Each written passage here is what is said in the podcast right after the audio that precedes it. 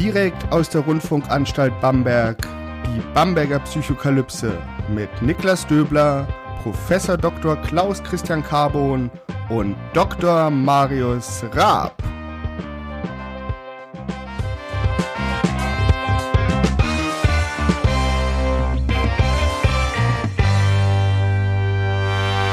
Herzlich willkommen hier zum zweiten Kapitel, vierter Vers der Bamberger Psychokalypse. Mein Name ist Niklas Döbler, ich bin Psychologe und wissenschaftlicher Mitarbeiter am Lehrstuhl für Allgemeine Psychologie und Methodenlehre der Otto Friedrich Universität Bamberg und wie immer mache ich diesen wunderbaren Podcast mit meinen wunderbaren Kollegen Professor Dr. Klaus Christian Carbon und Dr. Marius Raab. Hallo. Hallo. Hallo. Nachdem wir uns letzte Woche ja damit auseinandergesetzt haben, wie man mit Verschwörungstheorien umgeht und das an einem sehr modernen und zeitgemäßen Beispiel, nämlich den Verschwörungstheorien rund um Covid-19 erläutert haben, wollen wir uns heute ein bisschen mit der historischen Perspektive dieses spannenden Themas auseinandersetzen. Wir wollen uns angucken, ob Verschwörungstheorien tatsächlich ein Kind der modernen Zeit sind oder ob sie schon viel, viel länger da sind und uns viel, viel länger miteinander begleiten. Klaus, wie ist das denn? Ja, vielen Dank für die Frage, weil das ist tatsächlich eine Frage, die uns immer wieder gestellt wird und es ist eine wichtige Frage. Es kommt oftmals so rüber über Medien, über Meinungen, die man hört, dass es so ein Alltagsphänomen der Jetztzeit ist. Also das ist irgendwie so ein, so ein Zeichen ähm, von einer äh, ganz, ganz starken Krise. Ähm, die Leute sind verunsichert und jetzt äh, grasieren plötzlich die Verschwörungstheorien. Dass Verschwörungstheorien unter Umständen in Krisenzeiten stärker grasieren kann sein, aber wir haben doch deutliche Anzeichen gefunden, dass Verschwörungstheorien tatsächlich so eine Art Grundnarrativ sind. Also in allen möglichen Zeiten der Menschheitsgeschichte aufgetreten sind. Und wir sind da sehr, sehr weit zurückgegangen, auch in unserem Buch, und haben immer wieder gezeigt, dass tatsächlich so etwas in den Köpfen der Menschen war und offensichtlich was Wichtiges war. Also gehen wir nicht davon aus, vielleicht ganz klar, ähm, beantwortet. Es ist nicht einfach nur in der jetzigen Zeit, nur es wird eben jetzt in dieser Zeit oftmals als so ein Art Totschlagargument angeführt und es ist tatsächlich sehr, sehr stark zurzeit in der Diskussion, aber es heißt nicht, dass das Phänomen an sich nicht auch in anderen Zeiten vorkam. Das hängt natürlich jetzt auch damit zusammen, wie Verschwörungstheorie definiert ist. Wir haben ja schon rausgearbeitet, dass es in der wahrsten Sinne, im wahrsten Sinne des Wortes einfach nur eine Theorie darüber ist, dass Menschen etwas heimlich planen. Und wir haben ja auch schon gesagt, dass diese Fähigkeit, zu heimlich zu planen, beziehungsweise zu lügen, eine ganz wichtige Fähigkeit der menschlichen Psyche ist, dass wir überhaupt in der Lage sind, andere zu täuschen. Und dementsprechend ist es dann auch nur logisch, dass dieses Thema der, Verschwörungs, der Verschwörung allgemein schon sehr, sehr lange in der Stammesgeschichte des Menschen existiert und dann natürlich aufgrund dessen auch die Theorien über diese Verschwörung schon lange existieren und uns auch schon lange be begleiten. Völlig richtig. Und Marius hat ja da so einige Beispiele rausgenommen. In unserem Buch war das sogar so, dass ja der Titel davon inspiriert war, weil die Grundannahme eigentlich war, am Anfang war eben die Verschwörungstheorie. Und es ist eben nicht so, dass sie irgendwann sich später in die Menschheitsgeschichte oder in die Kulturgeschichte des Menschen eingeschlichen hat. Marius, kannst du da ein bisschen was dazu sagen? Hm. Also mein Lieblingsbeispiel in der Hinsicht ist immer die Ermordung von Gaius Julius Caesar. Ähm, da hat Walter Jens so ein wunderbares Fernsehspiel, was auch heißt Die Verschwörung. Ich muss nur leider zugeben, ich habe es noch nie gesehen. Das wird in irgendwelchen TV-Archiven liegen. Das ist halt schon ähm, ein paar Jahrzehnte alt. Aber das Ganze gibt es ja zum Glück auch in Buchform, wo er so ähm, einen alternden, greisen, von Epilepsie auch gezeichneten Julius Caesar mit einem ja, wie sagt man da, Fantasiebild von sich selbst und von einem Brutus diskutieren lässt und eben Cäsar, der lieber mit einem Paukenschlag abtreten will, als so als Kreis dahin zu siechen. Und dann eben diese Verschwörung der, ähm, des Senats sozusagen umgedeutet wird als Verschwörung, die Cäsar selbst angestiftet hat, um eben sein Bild für die Ewigkeit zu bewahren. Und was ich daran so bemerkenswert finde, ist, dass es eben einerseits das offizielle Narrativ eine Verschwörung ist, dass aber auch dieses Gegennarrativ wiederum eine Verschwörung ist, eben von Julius Caesar eingefädelt. Und dass das Ganze mit den Iden des März, also dem 15.3., eigentlich wie beim 11. September 9-11 sozusagen das Datum schon man muss das Datum nur hören und weiß eigentlich, worum es geht. Und das ist jetzt eben eine, also gut, Walter Jens natürlich nicht, aber das, ähm, die Ermordung Cäsars an sich ist halt schon über 2000 Jahre her. Und ich denke, daran sehen wir, dass sowas wie Verschwörungen, politische Intrigen, aber auch Geschichten über die Verschwörung, Umdeutungen, Gegennarrative mindestens so alt sind wie die Antike, aber wahrscheinlich, das haben wir im Buch ja auch dargelegt, noch viel älter, denn sobald irgendwo Menschen auf Probleme stoßen, die von anderen Menschen verursacht werden, stellen sie sich natürlich die Frage, was soll das? Warum nimmt er mir mein Land weg? Warum lässt er sich auf einmal hier nieder? Wir waren doch so glücklich als ähm, Nomaden und jetzt nimmt er hier auf einmal Land in Besitz, macht einen Zaun außenrum und sagt, es wäre seins. Was soll das? Das heißt, dieses ähm, ja, Abringen von Gütern, von Ressourcen und damit auch der Umgang ist was, was wahrscheinlich so alt ist wie die menschliche Zivilisation. Und daraus entstehen ja ganz, ganz viele verschiedene Probleme, auch im zwischenmenschlichen Umgang. Also wir wollen es jetzt hier nicht in aller Fülle ausdiskutieren, aber zum Beispiel ähm, sind solche Fragen wie Diskriminierung, Rassismus, Intergruppenfeindlichkeit hängen auch ganz, ganz oft damit zusammen, welche Ressourcen verfügbar sind und inwieweit die Verteilung dieser Ressourcen als fair bzw. als unfair erachtet wird. Und wenn wir jetzt schon beim Cäsar-Beispiel sind, wir müssen nur 70 Jahre in die Zukunft gehen, von, aus Cäsars Sicht, und da haben wir schon die nächste riesige Verschwörung, und zwar die Verschwörung um die, ähm, um die Hinrichtung von Jesus Christus die natürlich in ihrer weltgeschichtlichen Bedeutung eine enorme ähm, Wichtigkeit einnimmt. Und da haben wir auch Judas, der sich verschwört mit den jüdischen Hohepriestern und die dann zusammen ähm, Jesus Christus identifizieren, ihn vor Gericht stellen lassen und dann am Ende auch hinrichten lassen. Und an diesem Beispiel sehen wir auch die wie sich Verschwörungstheorien über die Zeit hinweg tradieren und auch zu welchem Zweck sie genutzt werden. Denn basierend auf diesem Beispiel oder dieses Beispiel, dass, es, dass die jüdischen Hohepriester Jesus Christus haben hinrichten lassen, fußen ganz, ganz viele moderne, aber auch alte antisemitische Verschwörungstheorien. Und hier sieht man wunderbar auch zu welchen Propagandazwecken Verschwörungstheorien einerseits genutzt werden können, aber andererseits auch, wie historisch sie eingebettet sind.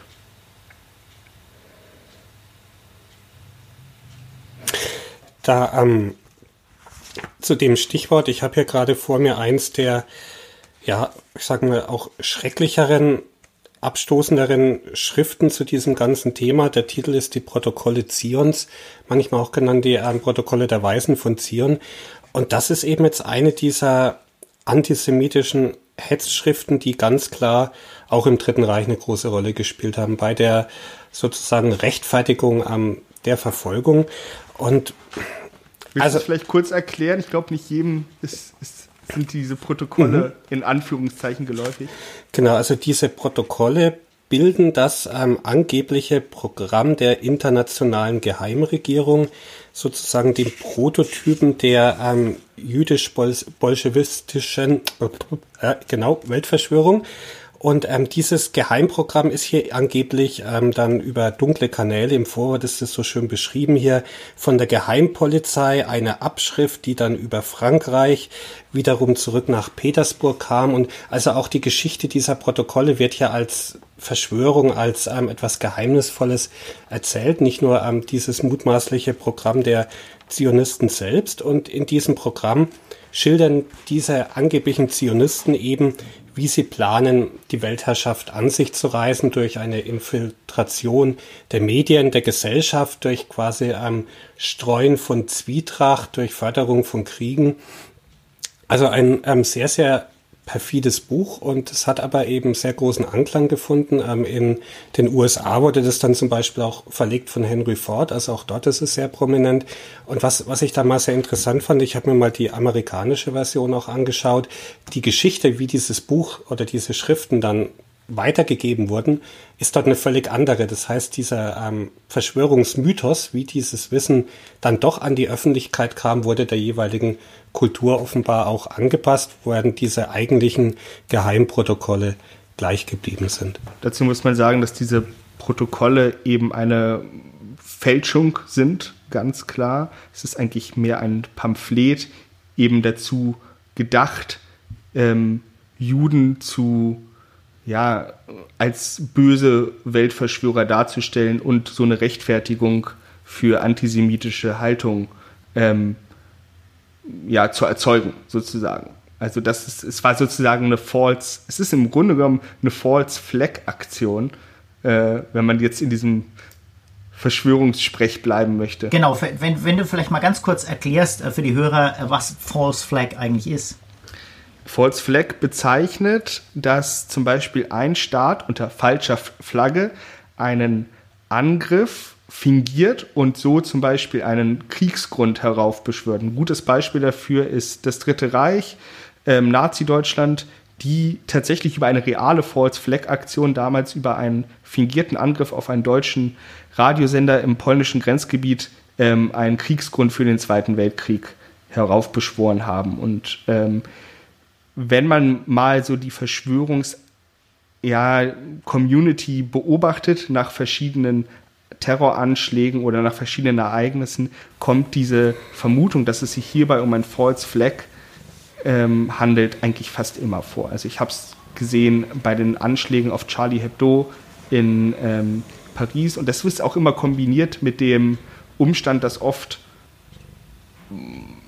Ausweisdokumente am Tatort gefunden werden und dann wird immer gesagt, so, ja, das ist ja, das ist ja sehr convenient, sehr passend, dass genau. man ja zufällig den Ausweis findet. Und das, und, und das, das, wird immer als Rechtfertigung verwendet. Genau, das Wichtige ist, ähm, spannenderweise, also traurig spannenderweise, ähm, gibt es eben diese Evidenzen überhaupt nicht. Die werden einfach schlichtweg erfunden. So wie es hier im Prinzip so besonders gefährlich wird, weil tatsächlich alleine der Titel Protokolle hört sich an, als wäre das sozusagen nicht nur eine sehr authentische Mitschrift, sondern tatsächlich auch so eine besonders unverzerrte. Also was gibt es sozusagen, ähm, äh, wenn wir im Deutschunterricht, wenn wir uns überlegen, äh, was, was haben wir da gelernt? Ähm, Erzählungen, Bericht. Bericht ist was sehr, sehr Objektives. Protokolle haben wir da gar nicht gelernt, aber Protokoll wäre etwas, was sozusagen noch vor dem Bericht ist. Also ich protokolliere das jetzt einfach mit, ganz wertfrei so wird es suggeriert.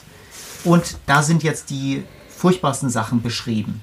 Und es sind Sachen beschrieben, die als Platzhalter dienen, wo du immer etwas von dem erkennen könntest in der Realität und wo du immer wieder anknüpfen könntest, ah, schau mal, das ist ja auch genau der Plan. Weil es ist tatsächlich auch so weit gefasst, was da alles passiert und was der Plan ist, dieser Weltherrschaft, dass es im Prinzip zu allen möglichen Entwicklungen passt. Und das macht die Sache so unglaublich brandgefährlich. Und man darf ja eins nicht vergessen, ähm, dass die tatsächlich bis heute, ich meine, das ist jetzt, ähm, Henry Ford hat die vor 100 Jahren etwa äh, vertrieben, aber die werden auch heute immer wieder angeführt. Und man findet die immer wieder in Foren, wo es heißt, ja, aber hast du dir mal das Buch angeschaut? Und das sind dann nicht irgendein, irgendein Buch, was irgendjemand geschrieben hat, sondern das sind Protokolle. Ja, das sind Tatsachen sozusagen. Die sind doch nicht wegzudeuten. Das ist, macht die Sache so unglaublich gefährlich. Und sie sind bis heute auf mehrfache Hinsicht verstörend. Also zum einen natürlich wegen ihres, ähm, ihrer antisemitischen Stoßrichtung.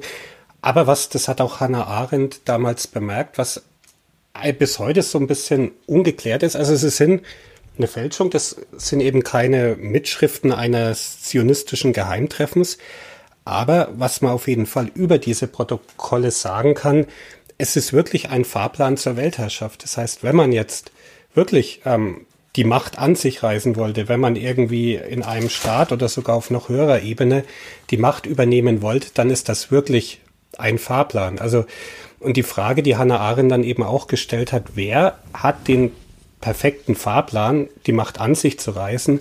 Verfasst, geschrieben, um ihn dann wirklich zu veröffentlichen und den Juden in die Schuhe zu schieben. Also was ist da die Intention dahinter gewesen? Es ist eben nicht einfach hier nur ähm, stumpfe Vorurteile oder so, sondern man könnte das so ein bisschen wie bei Machiavelli, der Fürst. Es ist eine Anleitung. Und wer hat das Interesse daran, diese Anleitung in die Welt zu setzen? Ist bis heute so ein bisschen eine offene Frage. Es gibt eben Vermutungen, dass es der russische Geheimdienst war, der sie gefälscht hat. Aber die Frage eben, warum sollte der russische Geheimdienst hier ähm, diesen Leitfaden nach außen geben? Das ist ja was, was vielleicht besser dann bei der Geheimpolizei geblieben wäre. Also wer hatte wirklich das Interesse an dieser Veröffentlichung und zu welchem Zwecke? Abseits dessen, dass damit eben gegen Juden Stimmung gemacht werden sollte. Das heißt, es ist bis heute so ein Artefakt, was man nicht so ganz genau einordnen kann, auch wenn es viele Theorien dazu gibt. Aber bis heute eben ja verstörend auf mehrfache Art. Verstörend und ähm, das ist, macht eben dieser konkrete Plan tatsächlich ähm, auch sozusagen, bewirkt auch in uns, nämlich äh, es schürt Angst. Also wenn jemand sozusagen diese Power hätte, das zu verfolgen, würde diese Gruppe wahrscheinlich tatsächlich viel Unheil anrichten können. Und das ist tatsächlich ein echtes Bedrohungsszenario. Und wie wurde darauf reagiert? Ähm, mit Mord und Totschlag, mit, mit Hetze, mit Diffamierung und die hält an. Zumal man ja dazu auch sagen muss, dass die ähm, jüdische Religion sich als Sündenbock wunderbar eignet aufgrund der langen, Jahrtausend jahrelangen Geißelung dieser Religion. Ähm, und dann ist es natürlich sehr, sehr einfach zu sagen, ja, hier, wir haben ja einen neuen Beleg, weil jüdische Vorurteile, Antisemitismus, das ist ja nicht, das ist ja keine Erfindung des 20. Jahrhunderts, sondern das sehen wir im 14. Jahrhundert, das sehen wir früher, das sehen wir, ähm, das sehen wir vor 5000 Jahren, wenn man äh, wenn man die Ereignisse des Alten Testaments äh, wörtlich nehmen will. Ähm. Aber was ich jetzt zum Beispiel spannend finde, ist, dass, die, weil Klaus vorhin darüber gesprochen hat, dieses Wort Protokoll, ne, und, und dass das als Rechtfertigung genommen wird, dass das, was da drin steht, auf jeden Fall stimmt.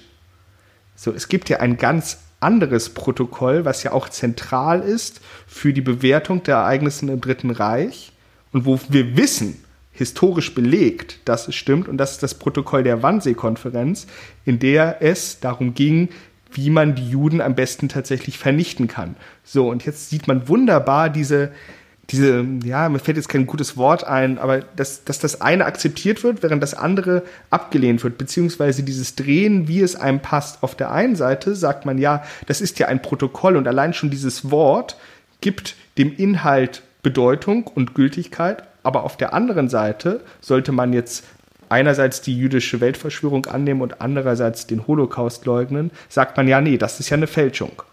Also das ist ja auch interessant.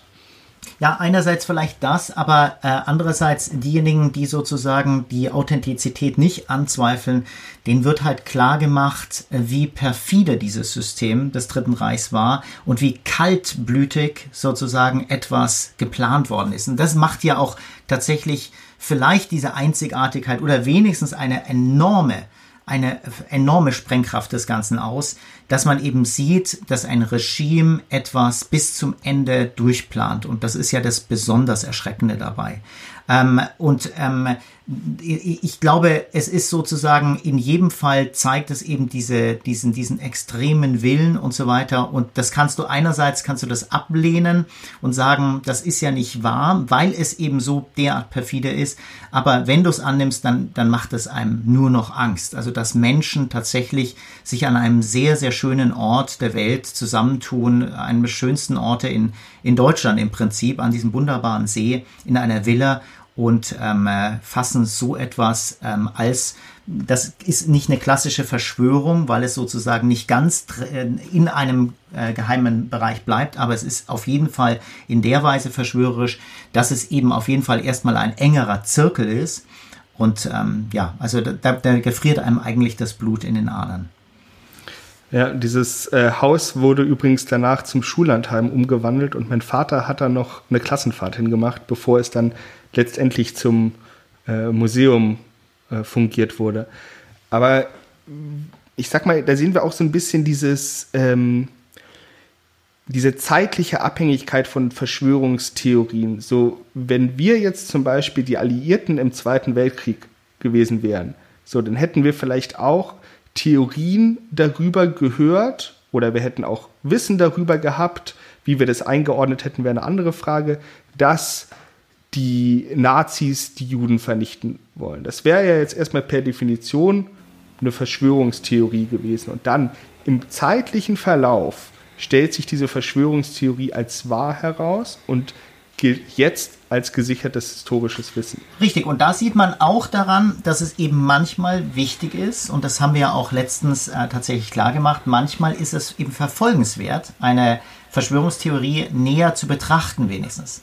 In diesem Fall ähm, hätte man sich kaum vorstellen können, weil eine sogenannte Kulturnation mit sehr, sehr viel äh, moralischen Werten, ähm, die über Jahrhunderte hinweg äh, gewachsen sind in, in Philosophie, in Ethik, ähm, dann plötzlich mit den Füßen getreten worden sind und ad, ad, ad, ad absurdum im Prinzip geführt worden sind. Ähm, sowas ist erstmal nicht vorstellbar und vielleicht ist es deswegen wirklich ein, ein sehr, sehr gutes Beispiel, dass man eben sich das nicht vorstellen kann. Jeder hat es abgetan und selbst betroffene Personen haben gesagt, so weit werden die nicht gehen. Meine eigenen Landsleute werden doch nicht mich selbst und so weiter. So einen Plan kann es nicht geben, weil den gab es historisch nicht, den gab es nicht in diesem Land, ja, den gab es nie in dieser Stringenz und so weiter und so fort. Also gehst du vielleicht sogar als Opfer hin und sagst, das kann nicht sein, weil die bestehende Meinung, eben das Bild, was, was weiß ich, äh, 1936 in der Olympiade gezeigt wird, vielleicht doch immer wieder auch ähm, Möglichkeiten ergab, dass man vielleicht nicht an sowas denken konnte. Und plötzlich merkst du, der Krieg ist vorbei, die KZs sind geöffnet und äh, es ist tatsächlich so gewesen. Es war tatsächlich eine Art von Verschwörung und die Theorie darüber hat sich als bestätigt äh, gezeigt. Zumal Hitler ja auch seine Pläne ziemlich detailliert dargelegt hat in Mein Kampf. Aber wir wollen jetzt einfach ja. ähm, uns nicht so lange mit diesem Thema aufhalten, weil es schon sehr, sehr viel besprochen wurde, sehr, sehr viel auch von Leuten besprochen wurde, die sich ganz dezidiert damit auseinandersetzen. Aber wir nutzen dieses Thema als Sprungbrett, um zu zeigen, welche, ja, welchen politischen ähm, welche politische Inter Interaktion, äh nicht Interaktion, Intention hinter einer Verschwörungstheorie bzw. deren Verbreitung stecken kann. So, und wenn Hitler in meinem Kampf die Juden als Unheil und als Wurzeln allen Übels ausmacht, dann steckte da wahrscheinlich sehr viel individueller Antisemitismus dahinter, allerdings auch sicherlich ein politischer Gedanke und das sehen wir eben in ganz, ganz vielen Verschwörungstheorien wenn dann ähm, das damit eigentlich auch eine politische Agenda vertreten wird. Und kann man das in jeder Verschwörungstheorie sehen, Marius? Ähm, ähm, Lanusa hat, das, ähm, hat Verschwörungstheorien so grob unterteilt in kühnische und zynische. Und die kühnischen wären eher die, die etwas aufdecken, also so wie Graswurzel Theorien, Graswurzelbewegungen. Und was du jetzt meinst, Niklas, das hat er eben als zynische, also das sind keine, die neue Erkenntnis schaffen, sondern eben eher die, die von oben herab ganz gezielt als Propagandainstrument eingesetzt und vielleicht auch eben konstruiert, geschrieben werden, gescriptet werden, mit dem Ziel, ähm, die eigene Ideologie zu immunisieren, zu erklären, warum die eigene Ideologie doch nicht so erfolgreich ist, wie sie eigentlich sein müsste Genau, und das sind diese Theorien, die du gerade angesprochen hast. Ich würde aber trotzdem mal die steile These in den Raum werfen, dass jede Verschwörungstheorie immer natürlich auch das Ziel verfolgt, den denjenigen, der als Verschwörer angenommen wird, zu diskreditieren. Ja gut, wenn du jemandem eine Verschwörung unterstellst, was heißt diskreditieren? Zumindest das öffentlich zu machen. Also wenn ich ja. glaube, dass jemand was Schlechtes, Schlimmes tut, dann ist man natürlich daran gelegen, dieses ähm, Handeln an die Öffentlichkeit zu bringen. Und in den meisten Fällen, ich meine, es ist halt das eine, wenn ich jetzt natürlich gegen Minderheiten, gegen Juden, gegen Moslems hetze, ähm, dann ist das nicht tolerierbar werden, wenn sich die Verschwörungstheorie vielleicht gegen wirklich mächtige Institutionen richtet. Ich meine, wir hatten ja auch schon mal über Dan Brown kurz gesprochen, die katholische Kirche oder das sind ja auch Institutionen, die können sich ganz gut wehren eigentlich. Die haben auch historisch Schuld auf sich geladen. Und da irgendwie ähm, Dinge an die Öffentlichkeit bringen zu wollen, muss jetzt nicht per se schlecht sein. Es hängt halt davon ab, ob die Vorwürfe vielleicht wahr sind oder nicht. Genau, ich würde auch gar nicht sagen, dass es per se schlecht ist, aber ich würde halt sagen, dass sobald ich jemanden der Verschwörung bezichtige, ich natürlich damit auch ein gewisses Bild von der Person oder der Institution erzeuge. So, ich meine, es gibt natürlich diese, wie du gesagt hast, kynische versus zynische Verschwörungstheorien.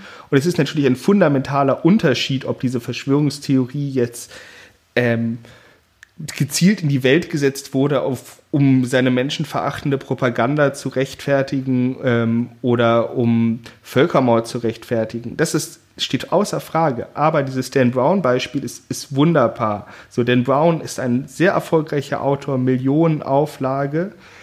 Aber indem er zum Beispiel wie in Sakrileg, und Achtung, ich spoiler jetzt, ähm, sagt, dass es noch lebende Nachkommen von Jesus Christus gibt und die äh, katholische Kirche möchte das verstecken, erzeugt er natürlich ein gewisses Bild der katholischen Kirche. So, er macht das jetzt nicht, um irgendwie äh, großen Antikatholizismus in der Bevölkerung zu streuen, zumindest äh, unterstelle ich ihm das jetzt mal. Ähm, aber er nutzt, er baut so eine Art er baut im Grunde genommen so ein Feindbild auf oder zumindest einen Antagonisten, wenn auch nur literarisch. Allerdings haben wir ja gelernt, dass ähm, diese Informationen dann auch verwendet werden können, um Verschwörungstheorien, sage ich mal, driften zu lassen in eine extreme Richtung. Ich finde persönlich das ja auch ähm, durchaus problematisch, billigend in Kauf zu nehmen, wenigstens billigend in Kauf zu nehmen, ähm, beispielsweise die katholische Kirche einfach zu diskreditieren in einer spezifischen Weise, die jetzt erstmal vermutlich keine Grundlage hat. Also tatsächlich Dinge anzusprechen, die ähm, sehr bekannt vielleicht ähm, für Verschwörung sind, ähm, vielleicht auch ähm, Missbrauchsvorwürfe und so weiter, das kann ich ja gut verstehen, weil da tatsächlich leider Substanz dahinter war. Aber tatsächlich sowas reinzubringen, kann schon sehr, sehr zersetzend wirken. Natürlich, ich meine, du brauchst einen Aufhänger für einen großen Roman, das ist gar keine Frage. Und es ist ein, äh, es hat sich ja gezeigt, dass Dan Brown sehr, sehr gut gelegen hat, mit seinen Intuitionen gegen die katholische Kirche Dinge zu schreiben. Es ist trotzdem nicht ganz unproblematisch, weil es tatsächlich im Prinzip eine Realität erschafft, die, die so gut beschrieben ist, dass viele Personen geneigt sind zu glauben, dass es eben tatsächlich so ist. Und das, ähm, also es tut uns jetzt ein bisschen leid äh, an alle eingefleischten Dan Brown-Fans. Ich habe mich da auch mal zugezählt. Also ich finde seine Bücher immer noch extrem unterhaltenswert. Aber wir, wir möchten das einfach mal in diesem Beispiel verdeutlichen, nämlich was Klaus gesagt hat. Dan Brown füttert ja seine Romane, diesen Aufhänger, durchaus mit realen Ereignissen und Orten. Also ein wunderbares Beispiel dafür ist Illuminati und die Schnitzeljagd durch Rom. Ich war auch an zwei, drei, ich, ein paar Stationen und habe mir, hab mir das alles angeguckt. Ähm, oder auch seine Deutung des Gemäldes ähm, des letzten Abendmahls. Und dann wird gesagt, hier, das ist eigentlich gar nicht äh, Thomas, sondern das ist ähm, Maria Magdalena oder ich weiß, ich weiß nicht, ob es Thomas sein sollte, aber ähm, auf jeden Fall ist da Maria Magdalena an der Seite und wenn man die nimmt, dann und ranschiebt, dann passt die perfekt an, an die Seite von Jesus. Also das sind ja alles Informationen, die das alles plausibel machen, natürlich. Und die werden dann gelesen in einem klar prosaischen Werk. So, das ist kein Kunsthistorikbuch.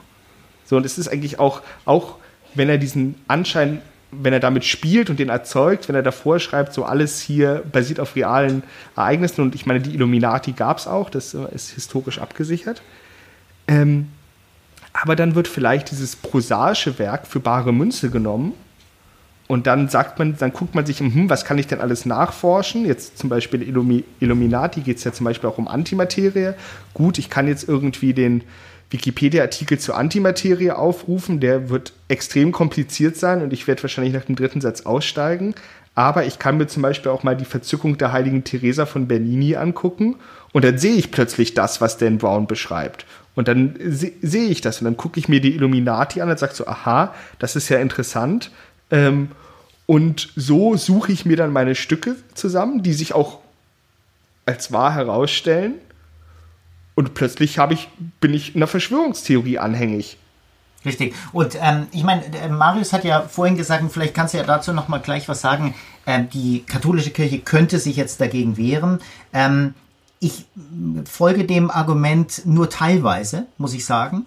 Einfach deswegen, weil ich sage, der einzelne Pfarrer, der einzelne Seelsorger, der vielleicht in dieser ähm, kirchlichen Gemeinschaft sich findet und ähm, eine gute Arbeit macht, muss sich aber trotzdem vielleicht gegen diese Vorwürfe dann wehren und das kann er nicht so einfach. Vielleicht kann es sozusagen der Pressesprecher der katholischen Kirche, aber du als einzelnes Mitglied äh, kannst es vielleicht nicht. Und deswegen ist es durchaus problematisch, aber wir dürfen natürlich auch nicht vergessen, Fiktion muss es auch geben. Ja, und natürlich äh, wer liebt denn nicht solche Bücher wie, wie Dan Browns äh, äh, Meisterwerke? Ähm, die sind verfilmt, sind unglaublich beliebt und natürlich, weil es eben diese Rätsel aufgibt und weil es eben diese Verquickung gibt zu etwas, was ich kenne und was ich nachschauen kann, was ich sogar anschauen kann, ja. Ich kann dieses Bild jetzt anschauen. Übrigens, wir haben selber mal eine Untersuchung gemacht dazu und haben herausgefunden, dass die einzige Person, die einen hohen Weiblichkeitsindex aufweist vom Gesicht her, ist tatsächlich die, ähm, diese Gestalt der Maria Magdalena, die vermeintliche von die äh, Dan Brown erklärt wird. Also ohne, dass die Leute das gewusst haben, weil wir haben das dekontextualisiert. Also eine ganz spannende Sache, dass selbst wir dann irgendwann als Forscher geneigt sind, mal zu überprüfen, ob sowas tatsächlich möglich ist nachzuweisen. Aber das heißt natürlich nicht, dass wir irgendeine Evidenz gefunden haben. Ja, Maris. aber es ist ja trotzdem, es ist ja auch eine Kulturleistung, dass wir jetzt über die katholische Kirche so etwas schreiben dürfen. Ne? Das wäre vor einigen Jahrzehnten ja noch ein Skandal gewesen und undenkbar. Und letztlich, wenn und wir jetzt, als Verschwörungstheorie ja, diskreditiert. Ja. Aber ne, wenn, wenn wir jetzt uns vorstellen würden, dass wir solche Bücher nicht mehr tolerieren würden, weil irgendjemand auf dieser Welt versehentlich sein Weltbild nicht mehr zwischen Fakt und Fiktion trennen könnte, dann hätten wir eine sehr, sehr langweilige Welt zum einen richtig. und zum anderen würden dann wahrscheinlich andere Geschichten am ihren Nährboden finden.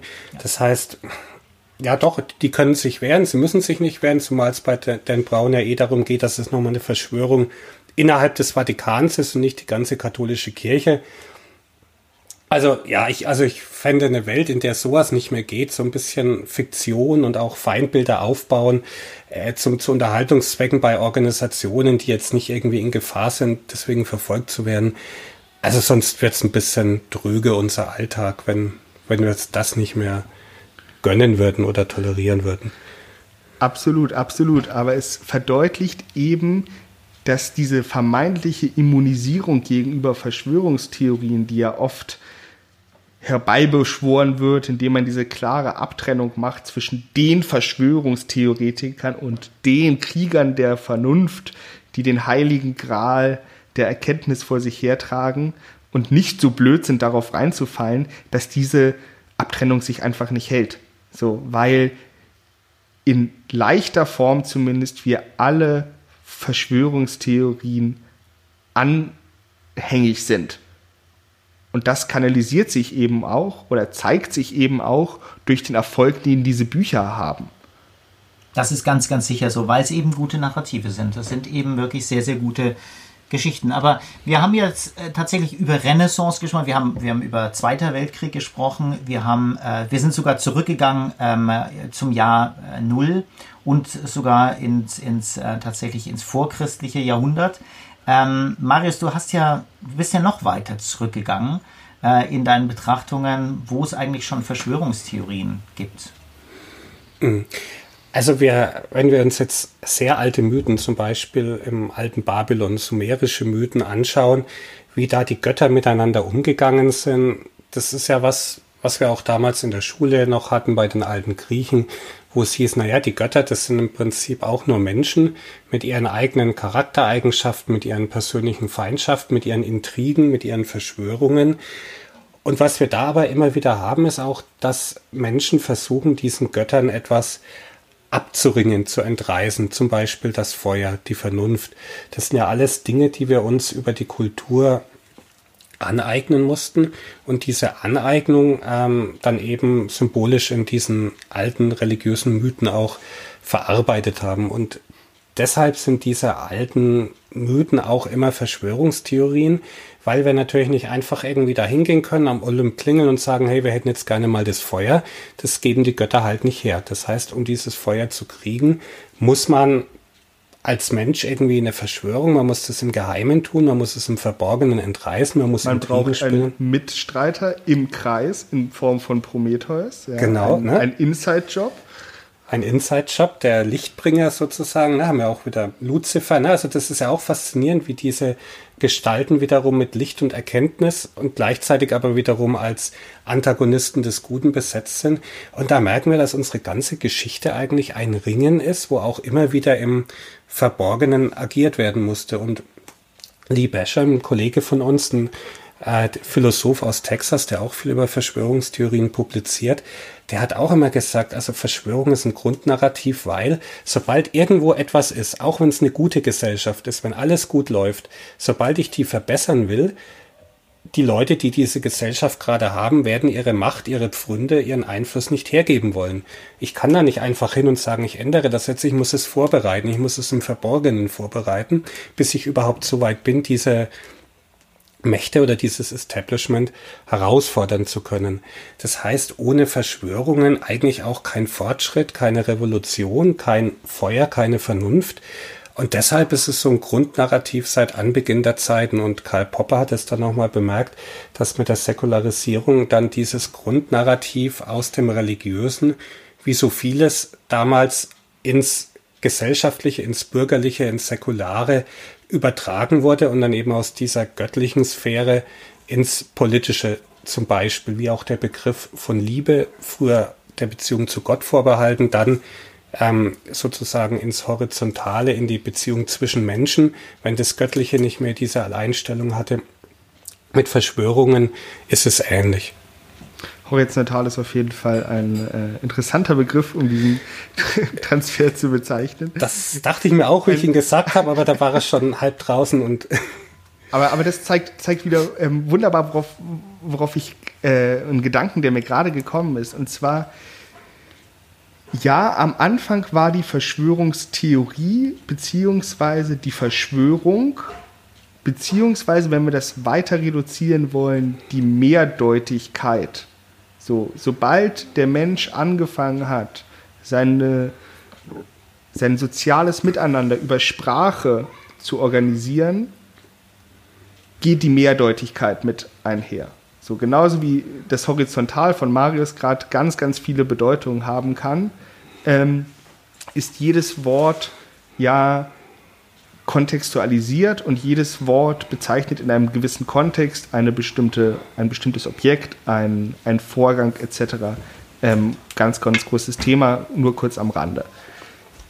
So, das bedeutet aber, dass wir als Menschen überhaupt gar keinen Zugriff auf diese objektive Wahrheit, auf diese objektive Realität haben, weil die Art und Weise, wie wir sie ausdrücken, miteinander über Sprache schon von vornherein mehrdeutig ist und nicht eindeutig sein kann. Und mit dieser Mehrdeutigkeit kommt eben auch die Möglichkeit, einander zu täuschen und damit die Möglichkeit, einander Verschwörung, äh, Verschwörung einzugehen und dann wieder im nächsten Schritt Verschwörungstheorien zu bilden, nämlich als Theorien über die Verschwörung, die sich ja daraus ergeben, dass wir als Menschen wissen, dass das, was die Menschen mir gerade sagen, eventuell gar nicht das ist, was sie auch wirklich meinen. Also gerade sehr, sehr wirklich auf den Kern zu, zurückgebrochen. Verschwörungstheorien finden ihren Kern darin, dass es uns möglich ist, einander zu täuschen. Und wir täuschen die ganze Zeit einander, beziehungsweise die Art und Weise, wie wir miteinander leben, ist nicht so eindeutig, als dass es irgendwie diesen heiligen Gral der Erkenntnis gäbe, auf den plötzlich alle Menschen Zugriff haben, wenn sie nur lange genug drüber nachdenken. Richtig. Es ist ähm, auch nicht nur die Wörter, es ist auch schon die Wahrnehmung und dann wird es eben richtig heikel, wenn du eine x-beliebige Handlung hast, dann kannst du im Prinzip sagen, es hat unendlich viele Möglichkeiten, wie diese Handlung zustande gekommen also ist. Ähm, äh, aus, aus welche Motive dahinter lagen, ist immer nur eine Hypothese. Und im Prinzip ist es eine genuine Geistesleistung, eine unglaubliche Geistesleistung, äh, überhaupt zu überlegen, was es für Alternativen gibt, selbst wenn eine sehr, sehr plausible Information vorliegt, wie es zustande gekommen ist oder eben die Evidenzen sehr, sehr klar darliegen. Wir nehmen es eben nicht einfach für bare Münze, sondern wir fangen an, darüber nachzudenken, weil wir, das sind diese Mechanismen, die du gerade angesprochen hast, dass wir prinzipiell täuschen können, dass wir prinzipiell auch sowas haben wie Motivation. Also, dass wir uns überlegen, dass andere Menschen eine Motivation haben, dass es nicht einfach so ausgeführt worden ist, dass wir nicht einfach Maschinen sind, die irgendwie deterministisch funktionieren, sondern dass es irgendwo, das ist jetzt so die urphilosophische Frage wahrscheinlich, dass wir eben tatsächlich eine bestimmte Absicht hatten, dass wir einen Willen hatten, dass wir tatsächlich etwas in einen Plan umsetzen wollten. Also mit einem Wort, dass es sowas gibt wie Freiheit. Also eigentlich sagt das sogar etwas darüber aus, dass Menschen eigentlich implizit damit annehmen, dass es sowas wie Willensfreiheit gibt, weil ansonsten würden wir wahrscheinlich nicht annehmen, dass es unterschiedliche Möglichkeiten gibt, wie diese Handlung, dieser Plot, diese, diese, ähm, dieses auch vielleicht Endprodukt eben zustande gekommen ist. Und das macht eben die Sache so, so spannend, ähm, wo man eben nicht mehr sieht, also wir sind jetzt eben in dem spannenden Bereich von Verschwörungstheorien, die nicht einfach nur kühnisch, äh, zynisch, Entschuldigung, zynisch in die Welt gesetzt worden ist, um Menschen zu diffamieren, sondern sich ernsthaft die Gedanken machen, könnte es nicht anders sein? Könnte die Welt nicht anders ausschauen? Und könnte es nicht einen anderen Grund haben, warum wir so und so gerade vor uns haben oder so und so Handlung gerade passiert ist? Definitiv. Und man darf auch nicht vergessen, dass in einer Verschwörungstheorie, in der Genese einer Verschwörungstheorie, erstmal alle Menschen das Gleiche sehen. So, alle Menschen sehen die gleichen Fernsehbilder, Natürlich gibt es dann noch zusätzliche Informationen und dann gibt es natürlich auch wieder diese, diese politischen Motive von Falschinformationen, die gezielt gestreut werden. Aber wir gehen jetzt einfach mal von einem ganz experimentellen, sauberen Setting aus. Alle Menschen sehen die, sehen die gleichen Bilder und dann werden die Leute gefragt, okay, äh, warum? Wie ist das zustande gekommen? Und wir haben ja gelernt, einerseits, dass die verfügbaren Informationen eine Rolle spielen. Ähm, aber grundsätzlich werdet, werden wir wahrscheinlich nie die gleichen, die gleichen Geschichten rausbekommen, selbst wenn alle Informationen gleich sind. Genau, also selbst Richtig. Selbst, selbst wenn wir äh, annehmen würden, dass die Wahrnehmungen gleich wären, das ist völlig unrealistisch. Also wir werden darüber noch oft reden, über Wahrnehmung und wie subjektiv die äh, und, und sehr hypothesengeleitet die eigentlich ist. Top-down gesteuert, sagt man auch manchmal. Ähm, aber selbst wenn wir das alles gewährleisten würden, und wir aber einen intelligenten Agens, also einen Mensch annehmen, der einfach intelligent denken kann oder denken kann, dann müssen wir davon ausgehen, dass es irgendwann dazu kommt, dass jemand eine alternative Idee entwickelt, wie etwas zustande gekommen ist. Wenn wir aber zusätzlich jetzt noch die ganzen ähm, unterschiedlichen Wahrnehmungsarten, die unterschiedlichen Erwartungshaltungen, das unterschiedliche Wissen wie das eben aufgenommen wird zum Schluss reinnehmen, dann sind wir sowieso bei einer Vertausendfachung ja, des ganzen, der ganzen Komplexität. Und wir kommen zu sehr, sehr unterschiedlichen Hypothesen. Und deswegen ist ja auch Kommunikation schon so, schon so schwierig, dass Menschen sich da schon nicht richtig klar sind, was das genau bedeutet. Aber bei Verschwörungstheorien kann das eben ein wahnsinnig wichtiges Instrument sein, um tatsächlich mehr zu verstehen über diese Welt und die Vorgänge in der Welt. Ja, und dann haben wir dieses Endresultat und allein rauszufinden, was zu diesem Endresultat geführt hat, das ist ja eine große Quelle an Freude. So. Also wenn das nicht so wäre, würden Krimis überhaupt nicht funktionieren. So, dann würde man zehn Seiten lesen, ja, er ist tot und dann so, okay, dann ist er tot. Ja, das passt jetzt. Ja, Polizei, ah, da nimmt die Ermittlung auf. Na gut, das interessiert mich ja nicht. So, deshalb ähm, auch dieses, dieses Spiel Black Stories, wenn es die Hörerinnen kennen, wo einfach nur ein Fakt gesagt wird, hier ähm, ein Mann liegt nackt in der Wüste neben ihm einem Streichholz, was ist passiert? Und dann wird darum gerätselt, was passiert. Also diese, dieser Rätselknack, Faktor bei Verschwörungstheorien, der natürlich sich auch bei Dan Brown wiederfindet. Der spielt natürlich auch eine Rolle und der spielt, denke ich, auch in unserer gesamten Stammesgeschichte eine Rolle und auch in unserer gesamten Kulturgeschichte, wenn der Mensch rausfinden will, warum. Warum ist das so? Warum fällt der Apfel auf den Boden? Warum ähm, vergeht die Zeit langsamer, wenn ich mich schneller bewege? Warum, warum, wenn wir uns, wenn, wenn dieser Trieb, nenne ich es jetzt mal, in uns nicht wäre, dann würden wir diese Konversation im Moment gar nicht führen, weil wir überhaupt gar nicht die technologischen Voraussetzungen dafür hätten. Genau. Und bei den Verschwörungstheorien ist natürlich nur eine, eine Untergruppierung, klarerweise. Da geht es jetzt nicht mehr dann um die Äpfel zum Schluss, ähm, sondern es geht halt wirklich um handfest, um, um persönliche Bindungen, um persönliche Motive und so weiter. Aber tatsächlich auch hier alternative Modelle zu fahren, ist sehr, sehr wichtig. Und das ist ja das, was Lee Basham wahrscheinlich dann auch meint. Wobei ich eben auch der Meinung bin, natürlich kannst du davon ausgehen, dass gute demokratisch organisierte Gruppierungen, Staaten und so weiter ja auch Ablösung von Macht natürlich institutionalisieren können, Marius. Wie siehst du das? Ja, aber ähm, wir erleben das ja auch tagtäglich. Auch in einer funktionierenden Demokratie sind Reformen schwierig. Sobald du irgendetwas veränderst, wird es irgendjemand vielleicht auch ein bisschen schlechter gehen, auch wenn es vielen Leuten dadurch besser geht. Und den Leuten, die schlechter geht, die werden das natürlich erstmal nicht hergeben wollen. Wenn du zu früh mit deinen Plänen kommst, wird es zerredet, wird es dis tot diskutiert, wird in irgendwelche Gremien verschickt, wo es dann versandet. Das heißt, Veränderung auch in einem funktionierenden System und eine Veränderung zum Guten muss oft erstmal im Geheimen. Ich meine, es hat seinen Grund, warum Parteigremien nicht irgendwie ihre Sitzungen live ins Internet streamen. Die müssen natürlich erstmal für sich selber klarkriegen, was sie wollen, bevor sie vielleicht Gesetzesentwürfe schreiben können. Insofern ist eine gewisse Art Verschwiegenheit notwendig, um Veränderung hervorzubringen in autoritären Systemen ganz klar, da ist es ein überlebensnotwendig, dass du das im Verborgenen tust.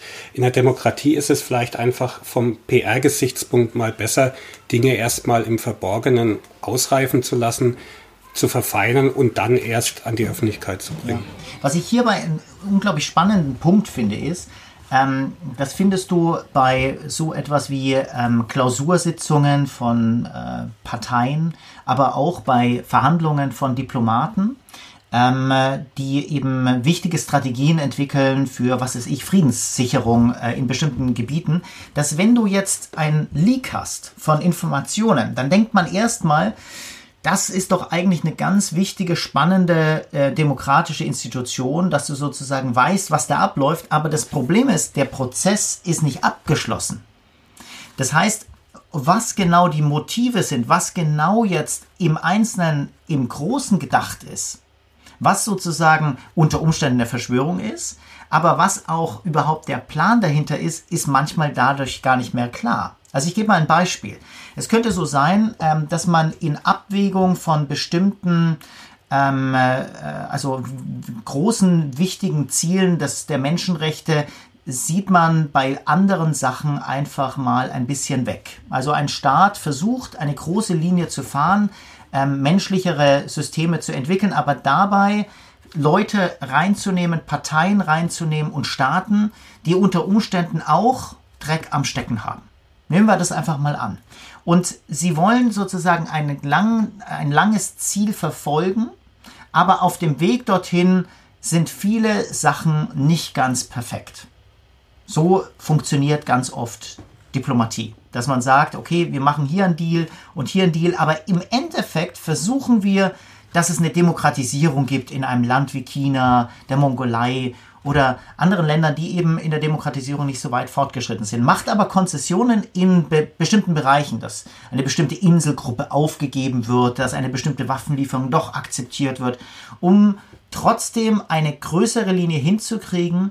Jetzt bringe ich plötzlich aber aus dieser Klausur, und ich denke eben, es muss auch solche Klausuren und es muss solche verschwörerischen Dinge auch wahrscheinlich geben, weil ich eben nicht davon ausgehen kann, dass jeder Plan direkt schon fertig ist.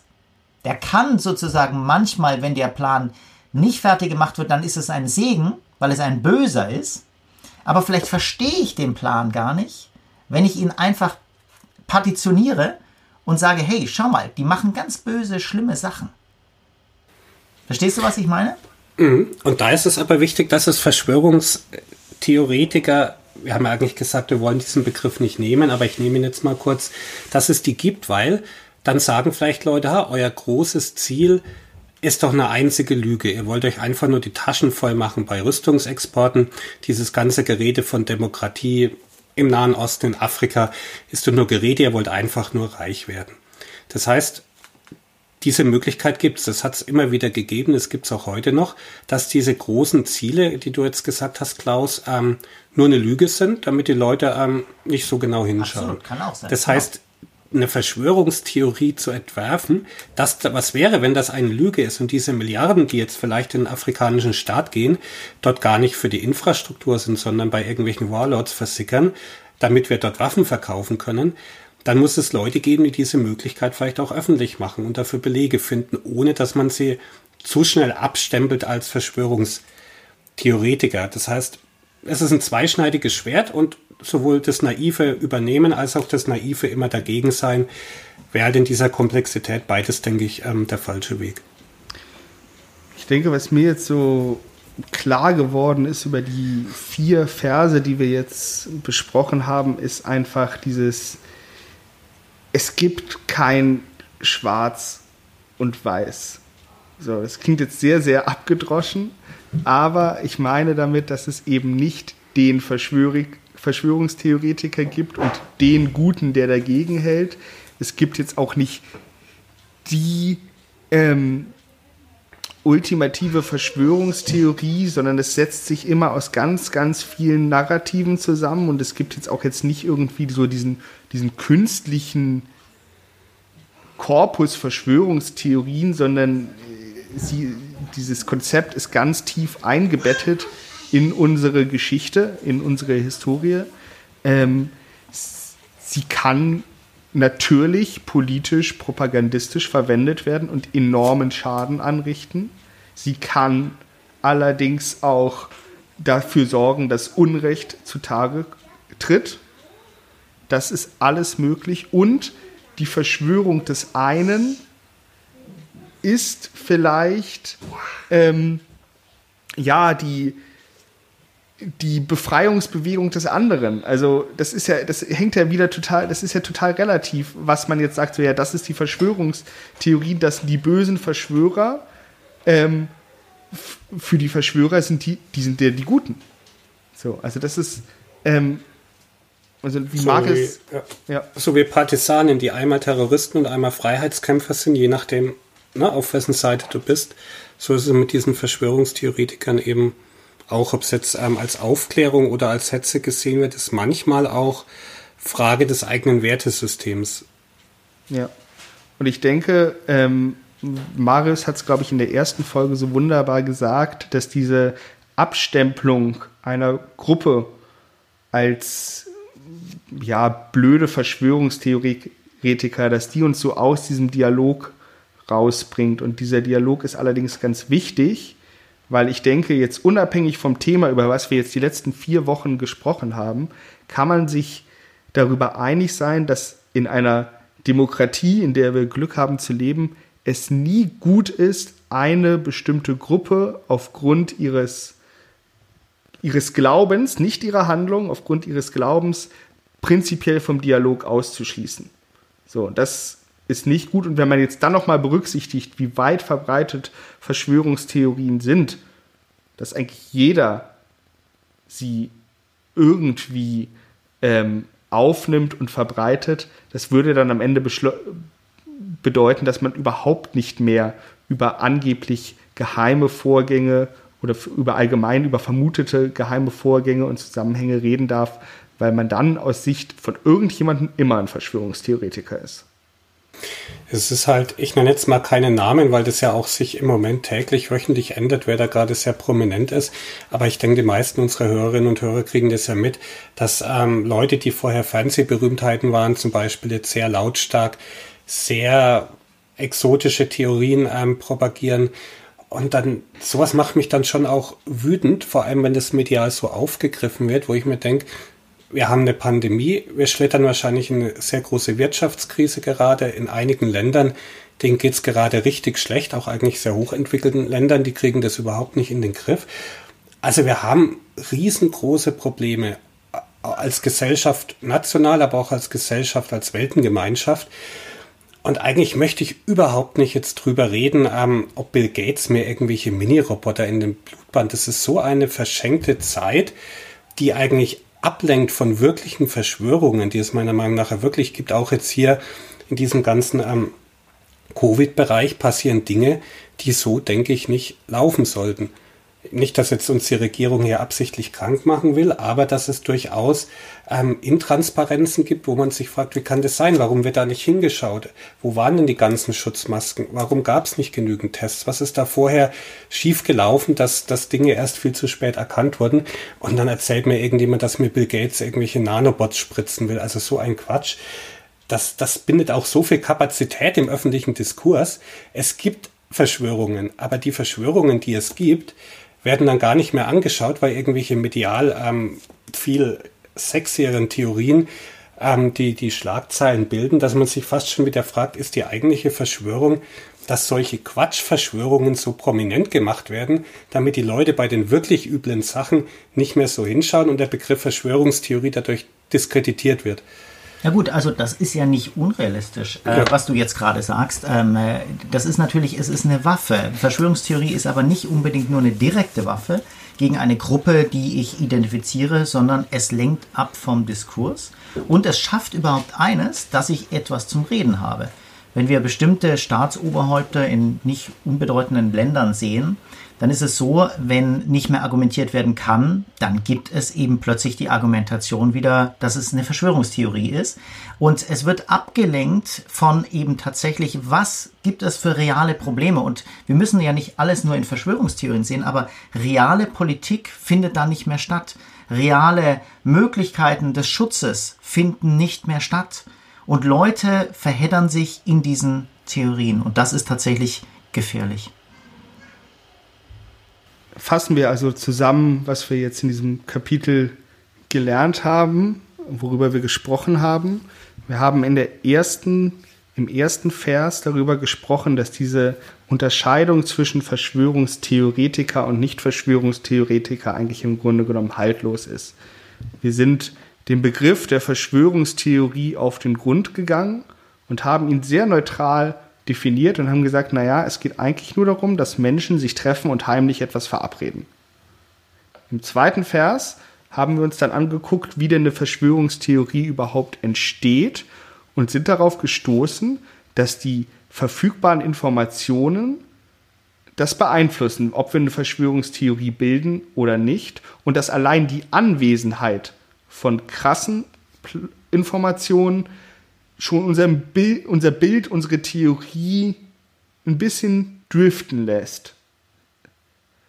Im dritten Vers haben wir dann ähm, darüber gesprochen, wie man mit einer Verschwörungstheorie umgehen kann, wie man sich dafür wappnen kann, wenn man, wenn man ihr begegnet, wie man sie für sich überprüfen kann. Für sich, ganz wichtig, das ist jetzt, es war kein, ähm, keine akademische Strategie, wie sie in der, in der wissenschaftlichen Auseinandersetzung verwendet wird. Da gibt es Ähnlichkeiten, aber das ist natürlich nochmal was ganz anderes. Und das geht jetzt nur als, es war ein Rezept für euch, liebe Hörer. Und heute haben wir eben darüber gesprochen, dass Verschwörungstheorien historisch gesehen eigentlich schon immer da waren und dass sie aber gleichzeitig auch schon immer verwendet wurden, um politische Gegner oder unliebsame Gruppen zu diskreditieren, aber sie auf der anderen Seite auch diesen, ja, diesen Ansatzpunkt an der Neugierde des Menschen, an diesem, an diesem Streben danach, dem Warum auf den Grund zu gehen. Da ist der Ansatzpunkt, was die Verschwörungstheorien wahrscheinlich so unfassbar erfolgreich macht. Also, das, sie nutzt einfach ein, eine Schalt, ein Schaltkreis bei uns im Gehirn, der unfassbar empfänglich ist für diese Art von Geschichten, der aufgrund unserer Evolution auch da ist, weil wir uns darüber Gedanken machen müssen, was denn passiert, wenn der andere nicht das ist, was er vorgibt zu sein. Und das nutzt die Verschwörungstheorie aus und im Wissen darum nutzen das eben auch Menschen aus, die Verschwörungstheorien ganz, ganz, ganz gezielt in die Welt setzen, um, wie am Anfang gesagt, ihre politische Agenda voranzutreiben und eventuell ganz schlimme Verbrechen zu begehen. Damit beende ich dieses Kapitel. Wir hören uns nächste Woche wieder. Vielen Dank und auf Wiedersehen. Tschüss. Ciao, Servus. Vielleicht noch als kleines Stichwort, äh, Aphorismus zum Schluss vom französischen Schriftsteller André Gide. Vertrauen Sie denen, die die Wahrheit suchen und misstrauen Sie denen, die sagen, sie hätten sie gefunden. Und das als Ausstieg aus unserem Verschwörungstheorie-Kapitel. Und dann freue ich mich auf das nächste Thema. Tschüss. Ciao, ciao. Das war die Bamberger Psychokalypse mit Niklas Döbler, Professor Dr. Klaus Christian Carbon und Dr. Marius Raab. Bis zum nächsten Mal.